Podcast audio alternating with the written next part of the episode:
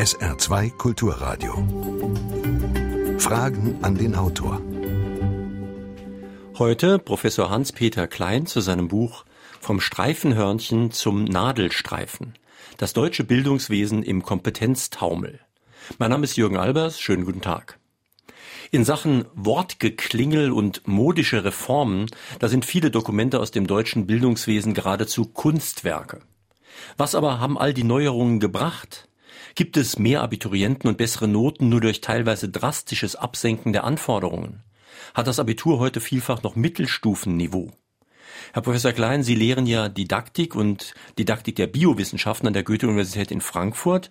Nun könnte man sagen, Sie lehren, wie man lehrt. Untersuchen Sie da auch, wie erfolgreich verschiedene Lehrmethoden sind? Ja, erstmal einen guten Morgen hm? und ein schönes neues Jahr noch an alle Hörer zur frühen Zeit. Selbstverständlich beschäftigen wir uns mit Methoden des Lehren und Lernens und ziehen natürlich auch Vergleiche aus dem internationalen Raum heran, wie zum Beispiel aus dem asiatischen oder aus dem US-amerikanischen Raum. Und seit der Umstellung um die Jahrtausendwende, also seit Pisa und Bologna, hat sich halt in Deutschland der Konstruktivismus sehr ausgebreitet. Was ist das? Konstruktivismus bedeutet oder kann bedeuten, dass wir selbstverständlich jeder Einzelne anders im Kopf Informationen verarbeiten, als das unser Nachbar macht. Hm, das, das klingt ist, doch eigentlich vernünftig. Das klingt vernünftig. Und deswegen hat ja John Hattie schon gesagt in seiner Kritik an diesem Konstruktivismus, wie er bei uns jetzt betrachtet wird, Konstruktivism is a form of knowing and not a form of teaching. Also eine Art des Wissens, aber nicht des Lehrens. Genau. Und wir betreiben aber jetzt einen Konstruktivismus in Form des Lehrens, indem wir äh, bestimmte selbstgesteuerte Lehrformen bevorzugen, in denen nach neoliberalem Credo dann der Lehrer nur noch Lerncoach ist und die Schüler praktisch im selbstgesteuerten Lernen sich mehr oder weniger alles selber beibringen und der Lehrer praktisch nur noch wie der Heizungsmonteur hinzukommt, wenn die Heizung nicht mehr läuft und dann irgendwelche korrektiven Maßnahmen ergreifen kann. Also ich lese in Ihrem Buch, das scheint doch alles unglaublich anspruchsvoll zu sein. Ich zitiere mal wörtlich. Die Schüler entwerfen geeignete Modelle, um fachliche Fragen zu klären. Sie diskutieren Methoden, Arbeitsergebnisse und Sachverhalte unter fachlichen Gesichtspunkten. Das ist doch hervorragend. Das ist in der Tat hervorragend. Früher gab es für solche Entwicklungen den Nobelpreis. Ich erinnere mal an Watson Crick, die ja den Nobelpreis dafür bekommen haben, dass sie das DNA-Modell entwickelt haben. Und das hat Jahrzehnte gedauert mit weltweit äh, vielen Forschern, die daran beteiligt waren. Das erwartet man heute von einem Schüler in einer Stunde, dass er das mal so nebenbei gerade macht. Und da sind wir dann an dem Punkt, wo wir auch uns mal über die Kompetenzen unterhalten müssen, beziehungsweise über den Kompetenzbegriff, der ja 2000 mit PISA neu in das deutsche Bildungssystem eingeführt wurde und der natürlich zu einer völligen Umstellung des Unterrichts dann auch geführt hat. Das heißt, es geht nicht mehr so sehr um Fachwissen, das ist ja auch totes Wissen in Anführungszeichen, aber Sie haben ja vorhin schon den internationalen Vergleich mal angesprochen. Also zum Beispiel im asiatischen Raum wird in der Regel schon von der Tradition her völlig anders unterrichtet. Da geht es viel um Auswendiglernen, da geht es viel um striktes Üben und auch in den USA ist es zumindest oft ganz anders. Ja, im asiatischen Raum ist es bekannt und man darf natürlich nicht vergessen, dass gerade die chinesische Hochkultur trotz dieser andersartigen äh, Bildungsentwicklung es äh, zu hervorragenden Leistungen gebracht hat. Und wir haben auch eine europäische Bildungstradition, gerade wir Deutsche mit Wilhelm von Humboldt gehabt, die halt mehr Wert auf Allgemeinbildung gelegt haben, während die Amerikaner ja von sich aus schon eh mehr die bildungsökonomischen Gesichtspunkte in den Vordergrund gestellt haben. Und durch Pisa und Bologna ist nichts anderes als passiert, dass diese Amerikanisierung des Bildungswesens, der in Amerika durchaus erfolgreich sein kann, auf Deutschland und Europa übertragen wurde.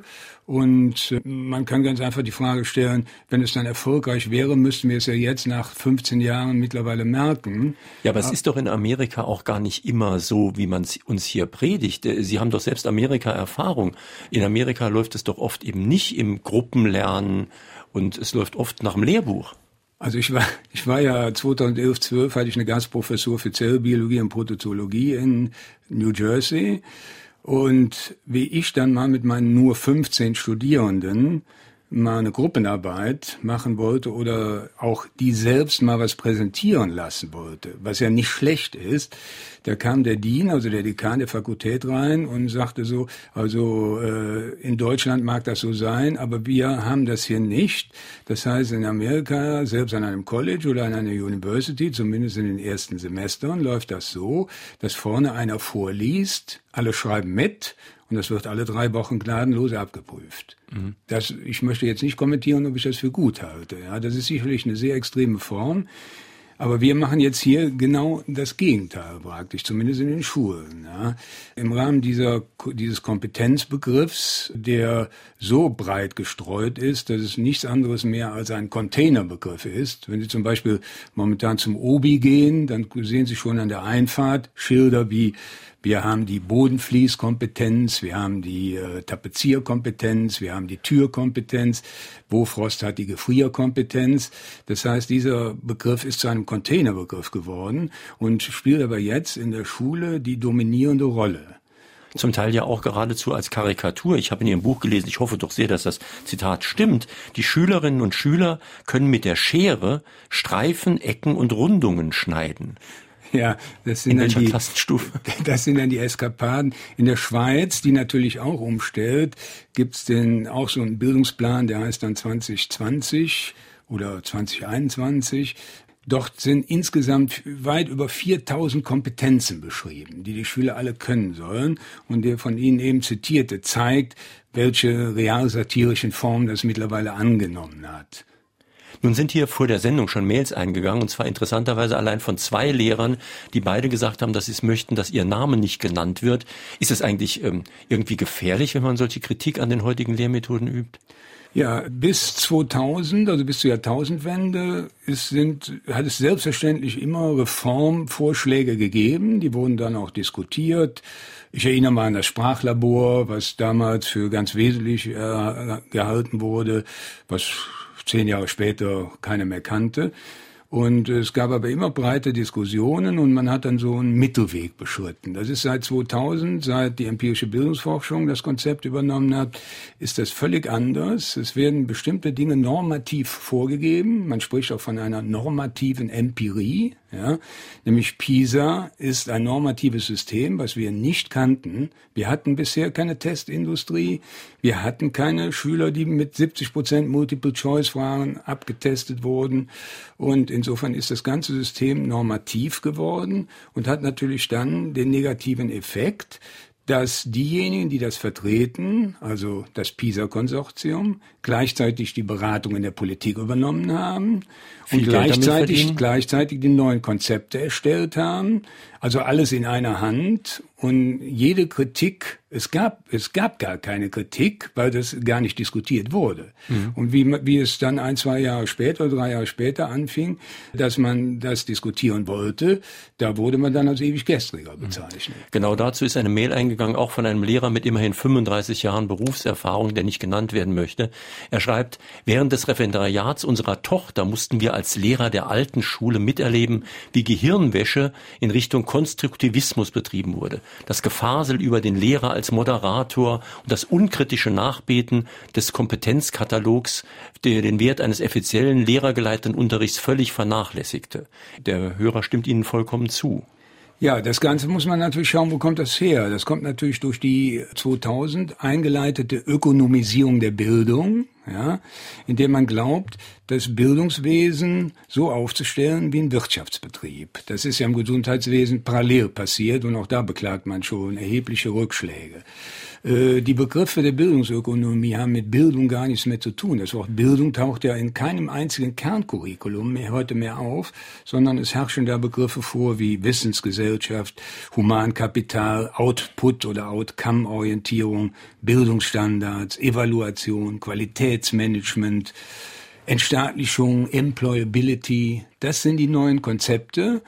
Und im Rahmen dessen wird natürlich der Kompetenzbegriff benutzt, der ja nach der Weinertschen Definition, es gibt natürlich hundert andere Definitionen, nur noch die Nützlichkeit der jeweiligen Sache in den Vordergrund stellt. Also alles das, was uns nicht nützlich ist, was wir später mal nicht gebrauchen können, soll auch in der Schule keine Berücksichtigung mehr finden. Das heißt, insgesamt alle Kulturwissenschaften, Geisteswissenschaften stehen auch in den USA unter dem Druck der Abschaffung. Hier hat auch gerade ein äh, Lehrer aus Konstanz geschrieben, dass er den Eindruck gewinnt, nicht mehr der Vermittler von Wissen zu sein, sondern ein Lieferant für vorgeformtes Humankapital im Auftrag eines entfesselten Marktes. Und er sagt, universale Verfügbarkeit von Menschen, weitgehend befreit von lästigem Fachwissen sei gefordert, überall einsetzbar. Der abwertende Begriff Entrümpelung im Hinblick auf Lehrinhalte ist in diesem Zusammenhang völlig schäbig. Ja, was haben wir denn in den vergangenen Jahren den jungen Menschen beigebracht, fragt er. Ja, das kann ich nur voll unterstützen. Es äh, unterstützt ja auch das, was ich eben gerade gesagt hatte, nämlich diese Schlagworte der Bildungsökonomie. Und das Problem, was diejenigen haben, die diese Konzepte auf den Weg gebracht haben, ist ja nun, dass nach 15 Jahren oder zumindest 10 Jahren eigentlich die versprochenen Verbesserungen hätten deutlich werden müssen. Jetzt ist aber fast genau das Gegenteil der Fall. Man kann ja täglich die Zeitungen aufmachen und liest, dass das Bildungssystem sich praktisch in einem freien Fall nach unten bewegt. Warum ist das so? Weil eben die Politiker nur auf die Output-Orientierung achten. Also die wollen möglichst viele Abiturienten, egal wie. Die machen momentan nichts anderes als die Quantität auf Kosten der Qualität zu erstellen. Ist denn das jetzt empirisch nachweisbar? Denn man könnte ja sagen, da sind mal wieder alte Männer, die sind ja überhaupt ganz schlimm, die alten Männer sind das Allerschlimmste, was es gibt, und die klagen über die Jugend von heute. Können Sie also einigermaßen empirisch beweisen, dass das Niveau im Abitur zum Beispiel wirklich gesunken ist? Ja, wir haben ja nun mal mittlerweile bis zu 80 Zentralabiturarbeiten aus verschiedenen Bundesländern auf ihren fachlichen Gehalt in dem Fach Biologie und Mathematik überprüft. Deswegen heißt der Titel meines Buches ja vom Streifenhörnchen zum Nadelstreifen, weil 2010 haben wir die erste Untersuchung gemacht mit einer Aufgabe, da ging es unter anderem um Streifenhörnchen. Also A-Hörnchen und B-Hörnchen. Genau. Und die Abituraufgaben sind heute so gemacht, dass die Schüler lange Texte erhalten, die bis zu fünf oder sogar sechs Seiten lang sind, wo dann von den Schülern aber nichts anderes verlangt wird, als praktisch in diesen langen Texten nach Ostereiern zu suchen, die in der Fragestellung dann gefordert sind. Ja? Mhm. Zum Beispiel bei den Streifenhörnchen, da waren dann noch Zeckennymphen dabei und natürlich Eicheln. Und dann lautet dann die erste Frage, ja, wovon ernähren die sich? Dann kann man also ganz einfach sagen, ja, die Eicheln werden ja nicht die Streifenhörnchen fressen, sondern die Streifenhörnchen die Eicheln. Das heißt, das ist unterster Mittelstufenstoff, der hier teilweise gerade im Fach Biologie im Abitur abgeprüft wird. In Nordrhein-Westfalen war das wohl mehr. Das war in Nordrhein-Westfalen, aber wir haben mittlerweile fünf andere Bundesländer untersucht. Da ist es sehr ähnlich. Interessanterweise ist es in Mecklenburg-Vorpommern anders. Die haben noch klassische Abituraufgaben im Fach Biologie. Die lauten zum Beispiel, zeichnen Sie eine Zelle und beschriften Sie in der Zeichnung alle Ihnen bekannten Gegenstände und erläutern Sie die Funktion. So, das muss man wissen. Da gibt es keinen Text zu oder man muss passen. Ja. Man kann es an einem Beispiel gut erklären. Ähm, es sind dann zum Beispiel Aufgaben zur Gelelektrophorese. Das ist eine, eine, eine Technik, wo zum Beispiel im Tatort immer nachgewiesen ist, wer der Täter ist. Ja? Und diese Gelelektrophorese die wird zum Beispiel in Mecklenburg-Vorpommern dann benutzt. Da muss der Schüler dann anhand von bestimmten Banden, die man sehen kann, erklären, wer der Täter ist. Dafür muss er wissen, was Gelelektrophorese ist. In Nordrhein-Westfalen lautet die gleiche Aufgabe fast genauso, aber in Nordrhein-Westfalen bekommt der Schüler zuerst mal in einem langen Text mitgeteilt, was denn überhaupt Gelelektrophorese überhaupt ist. Mhm. Er muss es also gar nicht wissen. Und bestätigt wird das auch durch Schülermeinungen. Man muss nur mal nach dem Abitur in die sogenannten Uni-Protokolle im Netz reinschauen.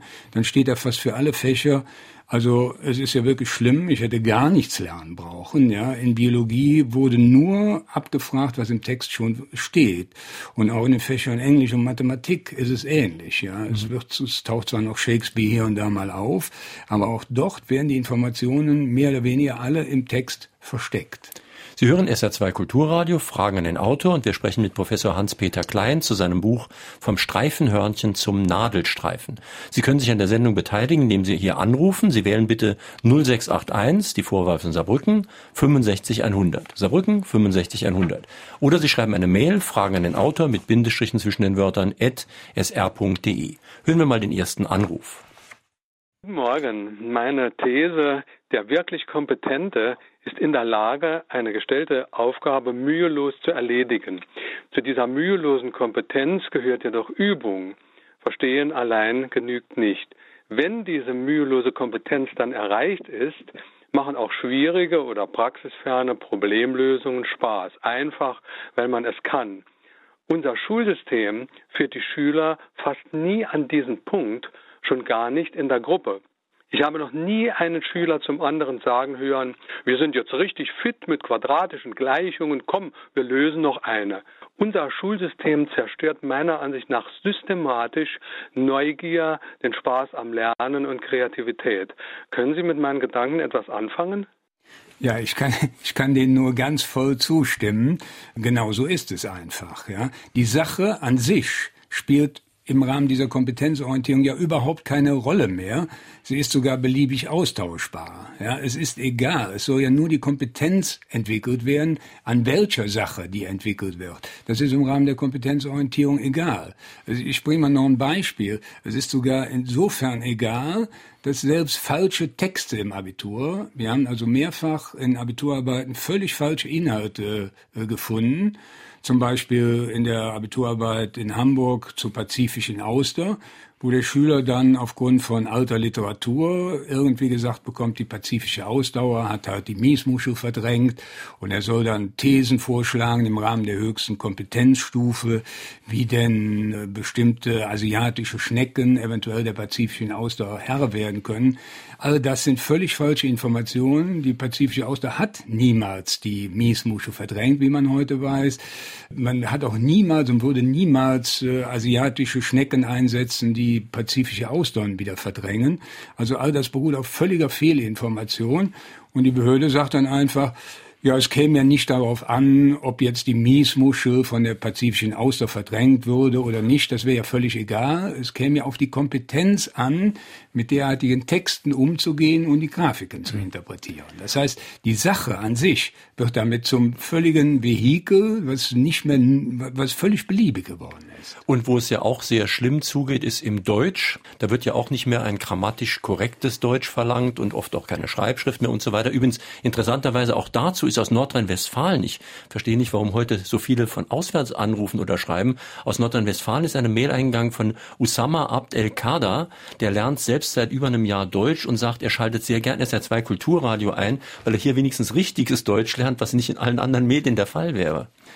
Ja, das ist, wie gesagt, es gibt in der, in, in Teilen der Reformpädagogik gibt's leider von den Universitäten aus Konzepte, wo man sich wirklich fragen muss, äh, wie es überhaupt möglich ist, dass diese Konzepte jemals in Schulen Eingang finden. Ja, zum Beispiel Schreiben durch Lautschrift etc., dass zunehmend Rechtschreibung, Grammatik aus dem Unterricht entfernt wird oder gar nicht mehr äh, berechnet werden darf in der Note oder nur noch zu zehn Prozent.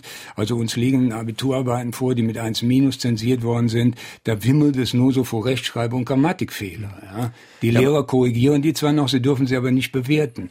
Und dann muss man natürlich fragen, wo sollen wir eigentlich hier hinkommen? Und dann argumentiert natürlich eine bestimmte Seite, ja, das wäre im Rahmen der Heterogenität der zunehmenden der Bevölkerung, müsste man auch selbst Kiezsprache von Berlin akzeptieren als gleichwertige Sprache. Und dann muss ich, muss ich ehrlich sagen, dann fasse ich mich irgendwann auch nur noch an den Kopf. Nur das klingt ja alles unglaublich fortschrittlich, unglaublich unterschichtsorientiert. Man will diesen armen, unterprivilegierten und bildungsfernen Schichten helfen. Nur ich behaupte einfach mal, auch nach meinen Erfahrungen, dass das Gegenteil der Fall ist. Genau die Unterprivilegierten haben im Leben überhaupt gar keine Chance, wenn sie kein korrektes Deutsch und keine Rechtschreibung lernen, weil nämlich gerade für einigermaßen qualifizierte Stellen kein Chef so jemanden einstellen wird.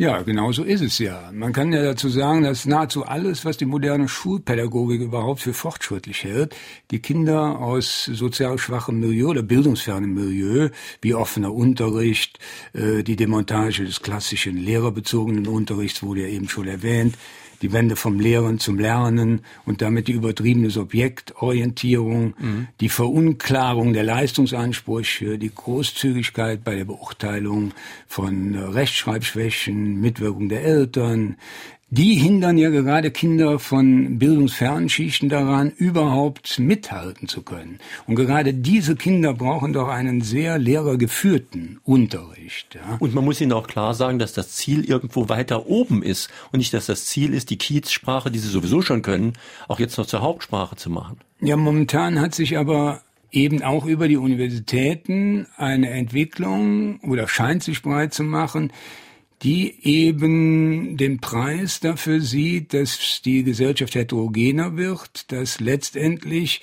das Ganze alles auf unterem Niveau angeglichen wird. Ich sage mal das Beispiel Zentralabituraufgaben. Ja, momentan ist ja gerade in der, in der Rede, dass es 2017, also jetzt, das erste bundesweite Zentralabitur gibt. Ja. Mhm. Jetzt glaubt ja jeder Hörer, im kommenden, in, in den zwei Monaten ist es ja soweit, oder in drei, drei Monaten gäbe es ein bundesweites Zentralabitur. Das ist natürlich Realsatire. Ja, man konnte sich mit den einzelnen Bundesländern noch nicht mal darauf einigen, dass alle teilnehmen. Das nehmen nämlich nicht alle teil. Und zweitens sieht es wohl so aus, dass nur jeweils eine Teilaufgabe von den Fächern Englisch, Französisch, Mathematik und Deutsch gemeinsam abzuarbeiten ist. Und wenn man jetzt davon ausgeht, dass das Zentralabitur sowieso nur 20 bis 25 Prozent der Gesamtnote, der Gesamtabiturnote ausmacht, dann sind wir hier bei einem Fach, was der Schüler ja zu bearbeiten hat, dann von diesen Vieren, die es gibt, die hat er ja nicht alle gewählt, sondern er trifft maximal auf eine Teilaufgabe. Dann haben wir berechnet, dass das nicht mehr als zwei bis drei Prozent der gesamten Abiturnote sind, die gemeinsam geschrieben werden. Ja. Das ist also. Aber auch da ein wunderbarer Begriff, Zentralabitur, es ist nur in Wirklichkeit keins. Es, es ist natürlich überhaupt keins. Ja. Mhm. Es gibt ja nur zwei Prozent oder drei Prozent der gesamten Abiturnote, die zentral gemacht werden. Noch eine telefonische Frage an den Autor. Ja, meiner Ansicht nach beginnt die Grundlage für eine erfolgreiche Bildung, Ausbildung, Schulbildung in der Grundschule. Das war ja früher die Volksschule. Und wenn da, wenn da nicht ordentlich gearbeitet wird, dann kann auch äh, ein Gymnasium oder eine sogenannte Realschule nichts mehr bringen. Meine Meinung. Ist das richtig oder stehe ich da auf einem vollkommen falschen Weg oder was meinen Sie dazu, Herr Professor Klein? Nein, das, Sie sehen das komplett richtig. In der Grundschule werden die Weichen gestellt. Jeder kann sich doch vorstellen, wenn in der Grundschule die Schüler erstmal Lautschrift schreiben dürfen, ja, über ein oder zwei Jahre oder möglicherweise noch länger, dann dauert es 100 Jahre, bis man den Schülern das wieder in den nachfolgenden Jahren ab ausgetrieben hat. Ausgetrieben hat, ja. Mhm. Es ist doch, jeder weiß, ob man ein Instrument spielt, wenn man irgendwas mal falsch gelernt hat, ja. Dann ist es unglaublich schwer, das wieder auszumerzen. Und äh, schon alleine deswegen ist die Grundschule der Bereich, wo derzeit am meisten Unfug betrieben wird, weil man nämlich sagt, das haben auch die Reformer gesehen, dass wenn überhaupt was zu reformieren ist, dann eben in der Grundschule. Und da werden also für meine Begriffe von einem bestimmten Teil der Reformpädagogik, das sind nicht, das sind nicht alle Reformpädagogen, sondern nur ein gewisser Teil, werden also völlig falsche Konzepte derzeit gefahren, die dann zu den Schwierigkeiten in den Realschulen, an, auf dem Gymnasium und auch an den Universitäten führen. Das wäre ja, weil Sie ja auch Gitarrist sind und das in Ihrem Buch auch schreiben, so als ob ich ein Instrument lernen will, aber ich sage dann zum Beispiel auf der Gitarre, der Fingersatz ist mir vollkommen egal. Wo du da welchen Finger hinsetzt, ist nicht so fürchterlich wichtig und wenn das nicht genau der richtige Ton ist, das wirst du schon irgendwann noch lernen. Ja, der Redner vorher hat es ja schon auf den Punkt gebracht das Wichtigste oder eines der wichtigsten Dinge in der Schule, und zwar in all, sowohl in der Grundschule als auch in der Realschule als auch im Gymnasium, sind Wiederholungen und Übungen. Ja. Die meisten scheitern doch an Mathematik daran, dass zum Beispiel im G8 das Ganze noch beschleunigt vorgestellt wird. Die Überschrift heißt dann bei mir im Buch im Schnellkochtopf. Das heißt, der Lehrer hat noch weniger Zeit, ich sag mal jetzt auch in der Oberstufe eine Analysisaufgabe, mehrfach zu rechnen und auch zu wiederholen.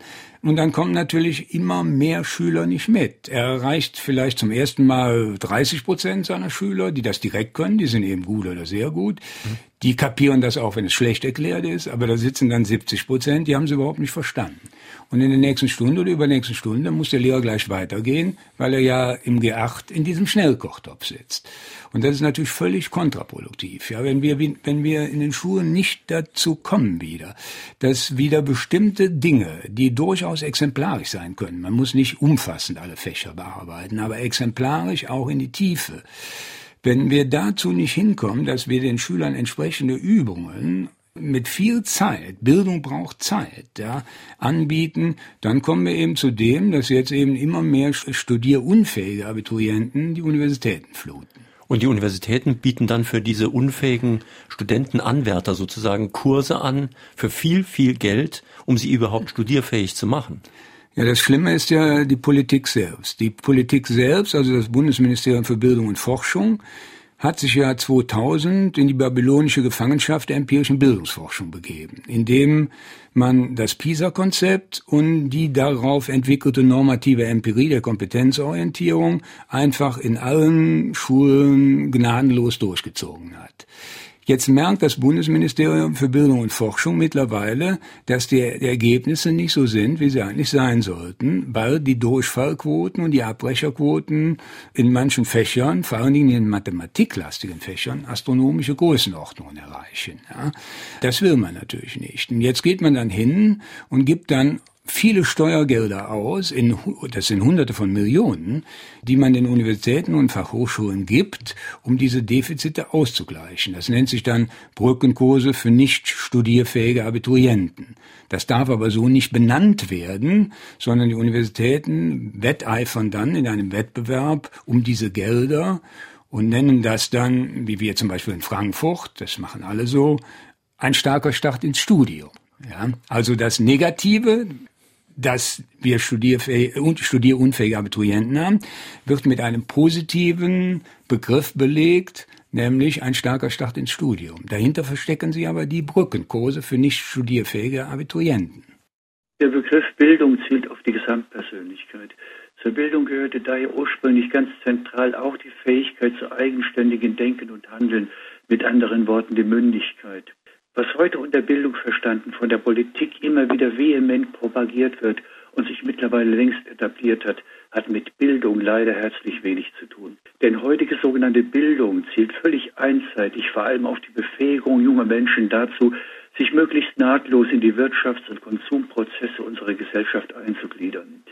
Fähigkeit zu eigenständigem Denken und Mündigkeit sind, wie mir scheint, in unserer Gesellschaft mittlerweile unbequem und politisch zunehmend unerwünscht geworden. Oder ist Ihr Eindruck ein anderer? Nein, auch Sie unterstütze ich natürlich voll und stimme Ihnen in allem, was Sie gesagt haben, völlig zu. Ja, man muss sich mal vorstellen, das war ja dieser Humboldtsche Gedanke, dass auch wenn wir schon eine Akademisierung betreiben, dass eben eine gute Allgemeinbildung von Vorteil ist, letztendlich auch für die Wirtschaft. Aber wir haben jetzt genau das Gegenteil gemacht. Genau diese von Ihnen erwähnten neoliberalen Tendenzen, die haben wir eben aus den USA übernommen, wobei man in den USA nochmal draufschauen muss. Die USA selbst hat zum Beispiel Critical Thinking ja, als Fach. Die haben zum Beispiel überhaupt keinen sechssemestrigen Bachelor, sondern einen achtsemestrigen, in dem die Studierenden erstmal die ersten beiden Semester so eine praktisch so eine Art Studium Universale durchführen können und sich dann erst entscheiden können für ein Fach. Das heißt, die Amerikaner selber haben trotz ihres neoliberalen Bildungssystems Humboldt deutlich besser integriert, während wir den ja spätestens um die Jahrtausendwende komplett beerdigt haben. Politiker, Bekannte haben ja damals gesagt, ja, Humboldt ist tot. Ist er ja auch irgendwo. Ja, ist auch tot, gesehen. aber seine Gedanken nicht. Ja, ja. Äh, wir sollten vielleicht mal die Gegenprobe machen. Weil wenn das alles so toll ist, was man uns empfiehlt, dann müssten ja Schulen, wo man sehr viel Schulgeld bezahlt, das alles genauso machen. Denn die Leute, wenn Eltern zum Beispiel Tausende von Dollar oder Tausende von Euro zahlen, damit ihre Kinder in eine Schule gehen können, erwarten die ja die effektivsten Lehrmethoden. Wie sieht das also in teuren Privatschulen aus und wie sieht es zum Beispiel in den USA aus? Ja, also in den USA, man sagt ja immer, das deutsche Bildungssystem ist extrem ungerecht wegen der Dreigliedrigkeit. Es muss eine Einheitsschule her, wie in allen anderen Ländern auch. Und man muss sich jetzt aber diese Einheitsschulen in den USA, die dort auch Gesamtschulen heißen, ja, wie Highschools oder Middle Schools, muss man sich mal anschauen. Selbstverständlich gehen da alle in ein Gebäude, aber in dem Gebäude wird dann strikt aufge aufgegliedert nach Leistung. Das heißt, in jeder amerikanischen Highschool gibt es Schüler, die besuchen den Regular-Kurs, da gibt es Schüler, die besuchen den Honor 1-Kurs, da gibt es Schüler, die besuchen den Honor 2-Kurs und welche den Advanced Placement-Kurs. Das ist also von ganz einfach bis ganz schwer. Ja? Die Advanced Placement-Kurse entsprechen unseren früheren Leistungskursen. So, da käme jetzt niemand auf die Idee und würde sagen, wie bei uns jetzt mit den neuen Gemeinschaftsschulen, wir setzen alle in eine Klasse und hoffen dann darauf, dass die guten Schüler von den Schlechten was lernen da frage ich mich immer, was? Oder die, die leistungsschwachen Schüler oder die aus bildungsfernen Schichten von den guten Schülern was lernen. So als würde der Heilige Geist in der Klasse herabfallen oder der Lerncoach würde dazu führen, dass das zum Erfolg führen würde. Das gibt's in keinem anderen mir bekannten Land, weder in Asien noch im angloamerikanischen Raum. Alle Gesamtschulen und auch die Highschools und auch die Middle Schools schon die dann teilweise Junior High Schools schon heißen, die, wo man mit elf Jahren reingeht, haben schon eine Auftrennung nach Leistung. Und bei uns ist jetzt eine bestimmte Reformpädagogik, die das Sagen hat, die ja halt auch in den Kultusministerien sitzt. Die wollen das Leistungsprinzip aus der Schule völlig fernhalten, weil sie es als ungerecht ansehen und fordern ja vehement ein, dass vergleichende Notengebung abgeschafft wird zugunsten individueller Förderberichte und das wird dann als Inklusion bezeichnet, wobei die Inklusion jetzt sich nicht, dieser Inklusionsbegriff nicht auf äh, die Eingliederung körperbehinderter Kinder beschränkt, sondern die radikale Inklusion bedeutet eben die Abschaffung aller Noten, aller vergleichenden Notengebung. Und das bezeichnet ja Matthias Brotkorb, der bisher vor kurzem Kultusminister und Wissenschaftsminister in Mecklenburg-Vorpommern war und der von der SPD ist als Kommunismus für die Schule. Nur dass im Kommunismus nie so gemacht worden ist und dass es in teuren Privatschulen auch in Deutschland absolut nicht so gemacht wird. Es ist völlig, es ist, es ist hochinteressant. Ich wusste das auch bis vor einem Jahr noch nicht, von wem wir Kritiker unterstützt werden. Das ist vor allen Dingen auch, sind Teile der SPD in den neuen Bundesländern, die auch mit der reformpädagogischen Tradition natürlich gar nichts zu tun haben, ja, weil es die gab es ja in der DDR nicht. Und deswegen, wir haben das an den Zentralabiturvergleichen deutlich festgestellt, einen fachlich deutlich wissensorientierten Unterricht wahrscheinlich auf den Weg bringen und vor allen Dingen auch die Zentralabiturarbeiten auf einem ganz anderen Wissensniveau noch sind. Und zu befürchten ist jetzt, wenn das Zentralabitur selbst in dieser kleinen Form kommt, dass auch die dazu angewiesen werden, im Rahmen der Gleichmacherei auf die gleichen Lesekompetenzaufgaben umzustellen, wie das hier im Westen ja schon der Fall ist. Inzwischen sind ziemlich viele Anrufer eingegangen. Hören wir gleich mal den nächsten. Sehr geehrter Herr Professor Klein, auch wenn es nicht zeitgemäß scheint, was ich zum Bildungssystem sagen möchte. Lasst unseren Kindern und Jugendlichen mehr Freiräume zur kognitiven und kreativen Entfaltung. Nur so finden die Menschen zu sich selbst und können Leistung steigern. Spielen und experimentieren in Gruppen, in der Natur sind für die Entwicklung sozialer Kompetenzen sehr wichtig. Was denken Sie darüber? Ja, auch da unterstütze ich natürlich Ihre Meinung vollkommen. Wenn man heute sieht, welche Forderungen die Eltern schon im Kindergarten erheben, ja, möglichst eine Fremdsprache schon oder Laptop jetzt im Rahmen der Digitalisierung, da würde ich Sie genau unterstützen, vor allen Dingen auch, da ich ja das Fach Biologie vertrete. Biologie findet draußen statt, ja, und nicht in Form von individualisierten Arbeitsplättchen im Unterricht. Und insofern ist gerade diese, die, die, diese freie Entwicklung in der frühen Jugend oder in der Kindheit enorm wichtig, um überhaupt die Voraussetzungen dafür zu setzen, dass man dann in höherem Alter, wenn man vielleicht dann auf die weiterführenden Schulen geht, dann auch zusätzlich einen gewissen grundlegenden Wissenskanon draufpackt, ich sage einen grundlegenden, der muss nicht umfassend sein, aber er muss doch grundlegend sein, der einen dann auch letztendlich zu einer Universität oder Hochschule führt, vor allen Dingen, damit dann auch die Kohärenz zwischen Schule und Hochschule bewahrt bleibt. Eine Aber, Mail aus Krefeld ist gerade eingegangen. Das ist wichtig. Hans-Joachim Nimczek aus Krefeld will nämlich Sie bitten, dass Sie doch mal Ross und Reiter nennen. Wer will denn eigentlich unsere Kinder verdummen? Wer ist das? Sie haben oft ich schon sage, den Begriff Reformpädagogik genannt, ja, aber Sie, Sie, müssen denken, der, die Publikation von Matthias Brotkorb über diesen über dieses Zitat, was ich eben erwähnt habe, Inklusion ist Kommunismus für die Schule, heißt eigentlich aus Liebe zu den Kindern. Ja, ich würde denn die, diese Art von Reformpädagogik nicht unterstellen, dass die was Schlechtes wollen. Die lieben die Kinder so sehr, dass die von denen alles was sie irgendwie beeinflusst, was sie, was sie nötigt irgendwo zu, was zu lernen oder zu üben, das sind Nötigungen, das will man von den Kindern fernhalten. Ja, das ist durchaus ein Ansatz, den man vertreten kann, der aber genau ins Gegenteil führt. Ja, nämlich irgendwann können die Kinder nichts mehr, sie haben noch keine Kompetenzen und sie wissen auch nichts. Ja. Mhm. Und sie haben, wie eben die Dame richtig sagte, auch diese Entwicklung gerade in der Kindheit völlig verpasst, wo es eben da im Kindergarten kann es doch nur darum gehen, in der Natur mit anderen sich zu bewegen, zu spielen, Natur selber kennenzulernen, gerade wo die Verstädterung so weit ist, dass die Kinder in den Städten ja kaum noch wissen, was Natur ist. Aber genau das, was die Dame für unten, also für Kindergarten und so weiter fordert, wird oben gemacht, nämlich kein Fachwissen, nichts mehr, was schwierig ist, nur noch spielen sozusagen.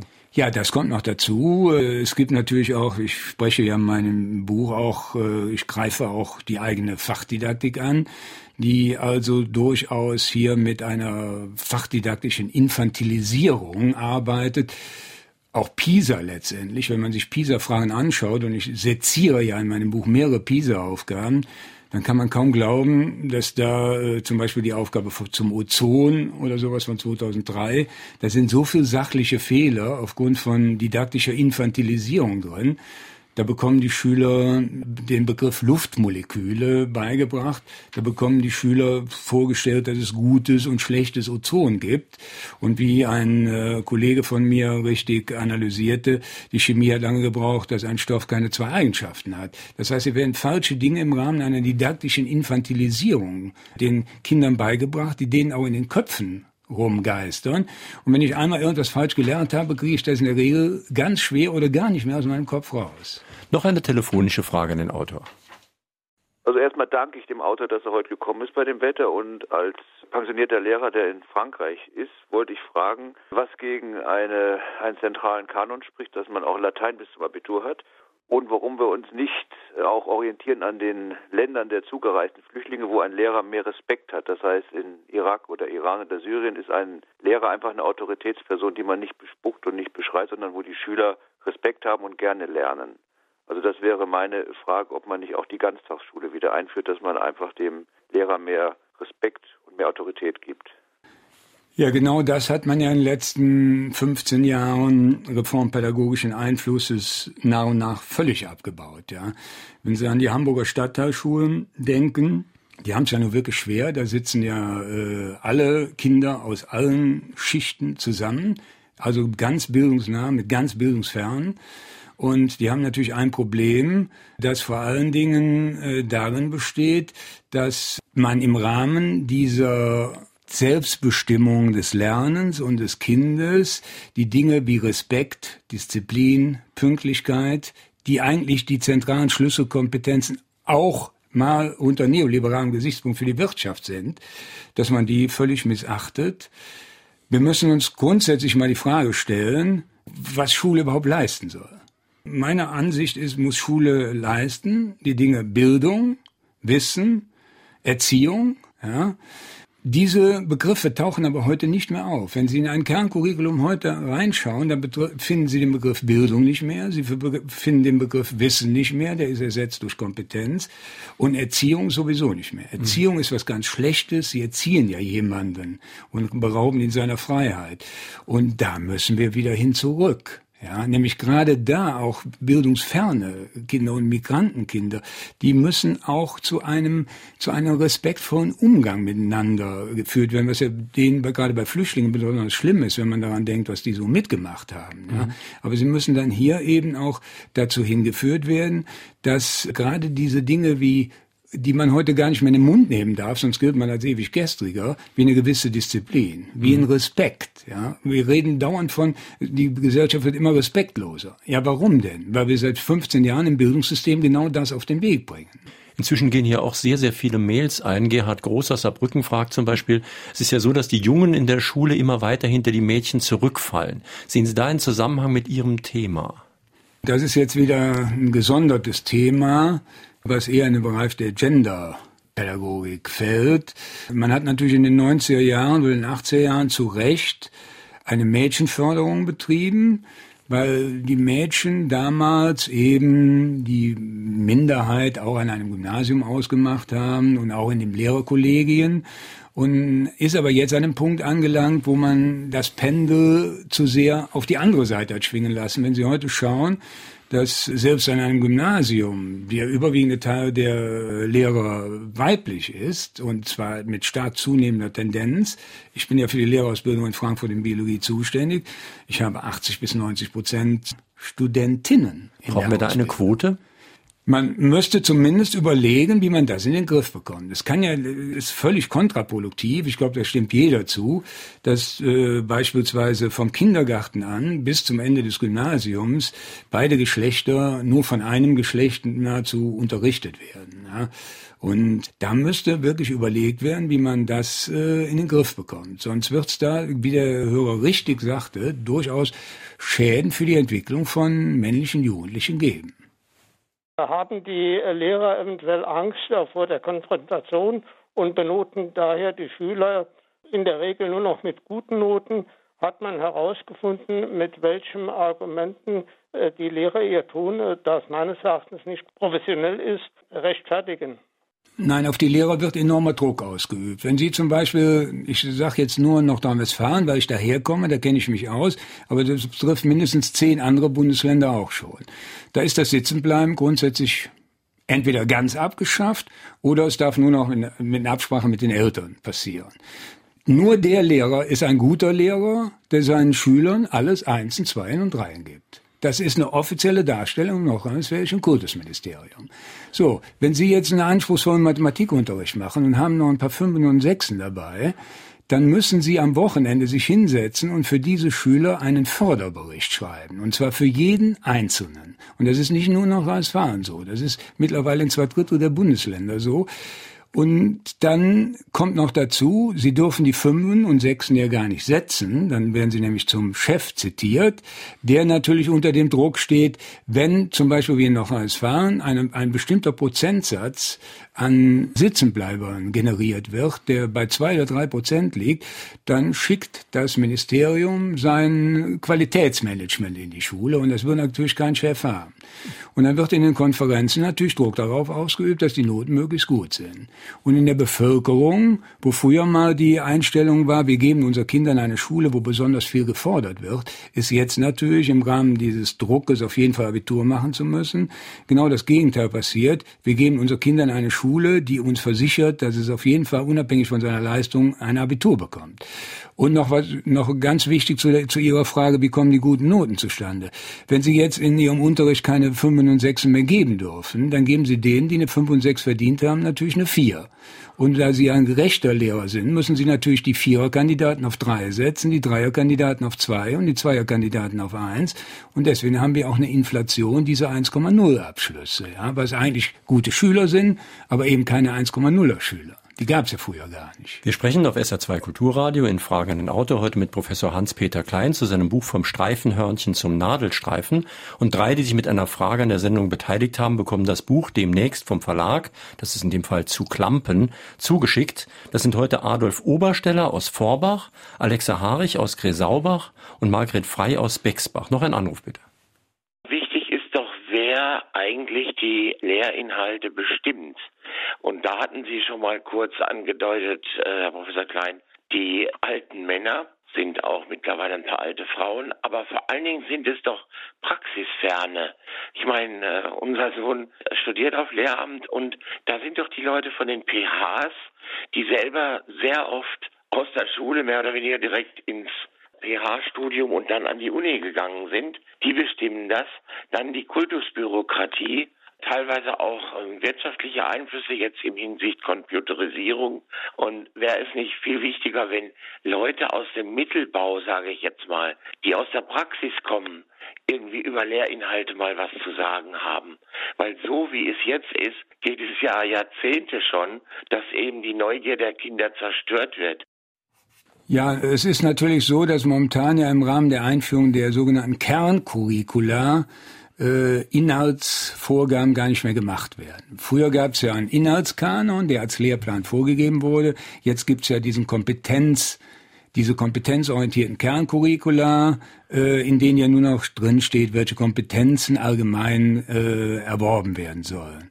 Äh, das heißt, äh, dieser Vorwurf, dass die Lehr- oder indirekte Vorwurf, dass die Lehrpläne immer zu intensiv waren, das stimmt auch durchaus. Aber man müsste sich dann nach Wagenschein äh, darauf einigen, dass, und das könnte man sehr leicht auch mit Fachwissenschaftlern, weil die vertreten ja das Fach, dass man exemplarisch die wichtigsten Teile eines Faches auf jeden Fall an einer weiterführenden Schule auch inhaltlich präsentiert, auch die Lehrer durchnehmen lässt. Ob sie das jetzt mehr in schülerzentrierter Form oder lehrerzentrierter Form machen, müsste man den Lehrern auch überlassen. Ja? Weil der eine Lehrer unterrichtet halt lieber mit einem fragenentwickelten Unterricht, wie das in den USA der gängigste Fall ist und dort auch als die beste äh, Form des Unterrichtens angesehen wird, während bei uns zum Beispiel der fragenentwickelnde Unterricht, wenn Sie den in der Referendarzeit durchführen, dann sind Sie eine Woche später aus der Referendarzeit entlassen. Ich habe ja in Ihrem Buch sogar gelesen, dass die klassischen Fragen aus der Sesamstraße, wieso, weshalb, warum, dass die praktisch verpönt sind inzwischen. Ja, das zeigt natürlich diese Richtung an. Grundsätzlich fragen wir auch an der, Universität in sämtlichen Prüfungen natürlich die Frage, wenn ich eine einstündige Masterprüfung oder sonst was habe, dann stelle ich nur die Fragen. Wieso ist das denn so? Warum bewegen sich denn da im Redox-System die Elektronen den Berg herab? Wir fragen nur W-Fragen. An den Schulen hat man das aber schon vor 20 Jahren eingestellt, weil man wollte, dass diese sogenannten Operatoren, also entwickeln Sie, diskutieren Sie, bewerten Sie, beschreiben Sie, dass man diese Operatoren im Rahmen eines um, einer umfassenden Beschreibung eingeführt hat, die heute natürlich in den Abiturarbeiten auftauchen und letztlich nichts anderes sind als ein großer Bluff, nämlich der Schüler, der muss gar nichts bewerten, sondern der übernimmt nur bereits vorbewertete Dinge, die in den langen Texten des Zentralabiturs drinstehen. Das Saarland ist ein armes Land. Damit hat die Bildung ein Totschlagargument. Wir können es uns nicht leisten, das zu tun, was eigentlich notwendig wäre, nämlich Manpower in die Schulen hineinzubringen. Was sagt der Autor dazu? Ja, ich weiß jetzt nicht so ganz, was unter Manpower verstehen. Also einfach also, Personal, mehr Lehrer Mehr Personal. wenn, wenn Sie das meinen, Sie müssen mal Folgendes bedenken. Seit Pisa sind in diese unsägliche Vermessung, in diese Testeritis, die man aus dem US-amerikanischen Bereich übernommen hat, Milliarden geflossen. Ja? Und man glaubt, man müsste immer noch mehr testen und immer noch mehr PISA und TIMS und Vera und wie diese Studien alle heißen. Und dann muss man jetzt, kann man natürlich ganz einfach die ganz flache Frage stellen, oder die Antwort hat man gleich mit, vom vielen Wiegen ja, ist noch keine Sau fetter geworden. Und vom vielen Wiegen wird auch kein Schüler besser. Und wenn man das ganze Geld, was man für völlig unsinnige Dinge verschwendet, in eine Personalausstattung gestellt hätte, so dass mal die Klassen kleiner würden und gerade mal die Klassen, wo man die lernschwächeren Kinder in deutlich wenig geringerer Anzahl mit einem Lehrer zusammenfassen könnte, was dann auch jedem Kind zunutze kommt und dem Lehrer auch. Das macht man nicht. Man steckt, mittlerweile ist die Klassengröße liegt immer noch zwischen 25 und 30 Schülern. Das gibt es auch in den USA nicht. Da ist keine Klasse im Durchschnitt größer wie 18, 20 Schüler. Hier ist eine Mail eingegangen aus dem eingeschneiten Zürich. Und zwar fragt Frau Kressibucher, was wir denn mit diesen ganzen Abiturleuten in Deutschland eigentlich wollen. Was macht man mit so viel Bildungsbürgertum, wo gleichzeitig Millionen Menschen aus armen Ländern auch noch dazukommen? Wer will all diese akademischen Berufe schaffen, wenn schon an den Universitäten massiv eingespart wird? Ja, das ist ja natürlich jetzt noch ein weiteres Thema. Es gibt natürlich einen Akademisierungswahn in Deutschland. Ja, Kollege Nida Rümelin und ich sind sicherlich federführend in der Kritik dagegen. Sie müssen sich eins, eins vorstellen, wir haben in Frankfurt 16 Fachbereiche. Daraus resultieren vielleicht 100 Berufe, die man eingehen könnte. Es gibt aber in Deutschland mittlerweile fast, es werden täglich mehr, 16, 17.000 Studiengänge. Ja, es gibt dann rein im Fach Pflege an Fachhochschulen mittlerweile über 80 verschiedene Studiengänge. Es gibt mittlerweile Bachelorstudiengänge für Mundhygiene und Zahnreinigung. Die sind sogar überlaufen. Da muss man sich natürlich fragen, die äh, Abiturienten, die dorthin gelockt werden, die versprechen sich ja jetzt, wenn ich einen Bachelor in Zahnreinigung habe, dann werde ich wahrscheinlich bei einem Zahnarzt mehr Geld verdienen für die Zahnreinigung, als ich vorher verdient hätte, wenn ich nicht diesen Bachelor hätte. Das ist natürlich völliger Unfug. Die Leute werden ein böses Erwachen haben, wenn sie sich dann bei einem Zahnarzt vorstellen, der sagt ihnen, ich gebe ihnen genau das, was die Zahnhelferin über das duale Bildungssystem auch bekommen hat. Und wir müssen auch überlegen, dass mittlerweile ja gerade auch im Handwerk, ja, im Handwerk äh, mittlerweile mehr Geld verdient wird, als viele Akademiker, vor allem in den Geisteswissenschaften, überhaupt jemals verdienen werden. Wir haben noch Zeit für einen Anruf. Lehrer als Lerncoach, die mit Begeisterung für ihren Job und mit Wertschätzung für ihre Schüler Freude an Wissensgewinn vermitteln, für mich eine Utopie. Ja, da haben Sie natürlich völlig recht, aber das ist genau den Weg, den man beschreitet. Das solche Dinge müssen ja zumindest mal diskutiert werden. Wobei ja. es ja nicht schlecht ist, äh, Begeisterung zu vermitteln und sowas. Ja, natürlich, es muss Begeisterung vermittelt werden. Sie können aber nur Begeisterung vermitteln, wenn Sie in Ihrem Fach, was Sie nun mal unterrichten, auch begeistert sind. Der Schüler muss doch merken, dass wenn er morgens in den Biologieunterricht kommt, dass da ein Lehrer reinkommt, der von seinem Fach begeistert ist. Das ist genauso, wenn Sie in den Gitarrenunterricht gehen und gehen zu einem Gitarrenlehrer, der hinten in der Ecke sitzt und nichts macht, dann hören Sie nach kurzer Zeit den Unterricht auf. Also Aber der Begriff Coach ist ja auch aus dem Sport bekannt. Und ein Coach muss ja kein gleichberechtigter Partner sein, sondern normalerweise ist ein Trainer was, der den Leuten auch sagt, wie es geht. Natürlich. Pep Guardiola hat den Bayern genau vorgesagt, wie sie Fußball zu spielen haben. Ja? Und wenn der eine anders gespielt hätte, hätte er den gar nicht mehr aufgestellt. Die Diskussion gab's ja. Und dann haben wir noch gar nicht angesprochen, diese mit dieser Methodenwahn, der in der Schule praktiziert wird. Wenn das Qualitätsmanagement einrückt in die Schulen, dann werden die Lehrer in ihrem Unterricht danach beurteilt, wie die Tische stehen. Ja, stehen die Tische nicht in einer äh, bestimmten gruppierten Anordnung, ist der Unterricht von vornherein schlecht. Die in Nordrhein-Westfalen und nicht nur in Nordrhein-Westfalen sind äh, Qualitätsmanagement Abprüfungen dabei, die prüfen ab mit der Stoppuhr, wie lange der Lehrer in der Dreiviertelstunde geredet hat und wie lange der Schüler. Und dann gibt es eine Tabelle und der Unterricht ist umso besser, wird umso besser bewertet, je geringer der Lehrer geredet hat. Das heißt am besten, die, die Chefs sagen dann zu ihren Lehrern, am besten lasst er die Schüler alleine, entsprechend dem konstruktivistischen Paradigma. Und zum Schluss lasst er, geht er nochmal, geht er Kaffee trinken, dann kommt er wieder rein und dann lasst er die nochmal alles zusammenfassen. Das ist mit Sicherheit in diesem Punkt schon mal der beste Unterricht. Und das ist ein völliger Wahnsinn. Es freut mich, dass diese Diskussion auf so viel ähm, Resonanz gestoßen ist. Wir haben bei Weitem nicht alle Anrufe und bei Weitem nicht alle Mails einbringen können. Das war heute Professor Hans-Peter Klein zu seinem Buch Vom Nadelstreifen zum vom Streifenhörnchen zum Nadelstreifen. Ich habe jetzt auch schon ein Kompetenzproblem. Das deutsche Bildungswesen im Kompetenztaumel erschienen bei zu Klampenpreis 22 Euro. Die Sendung, die Sie gerade gehört haben, finden Sie auch gegen 11.30 Uhr im Internet als Podcast, können sich dann runterladen, nochmal anhören, speichern.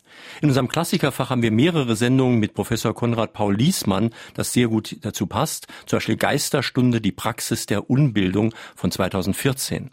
Die Diskussion hat schon begonnen unter www.sr2.de und am nächsten Sonntag haben wir zu Gast Gabor Steingart. Er hat ein Buch geschrieben, Weltbeben, Leben im Zeitalter der Überforderung. Wir taumeln ja praktisch von einer Überforderung zur nächsten. Banken, Finanzkrisen, Kriege, Wanderungsbewegungen, Klimawandel und so weiter. Die Frage ist, ob die USA da einen erheblichen Anteil haben an dem Problem und an der Lösung.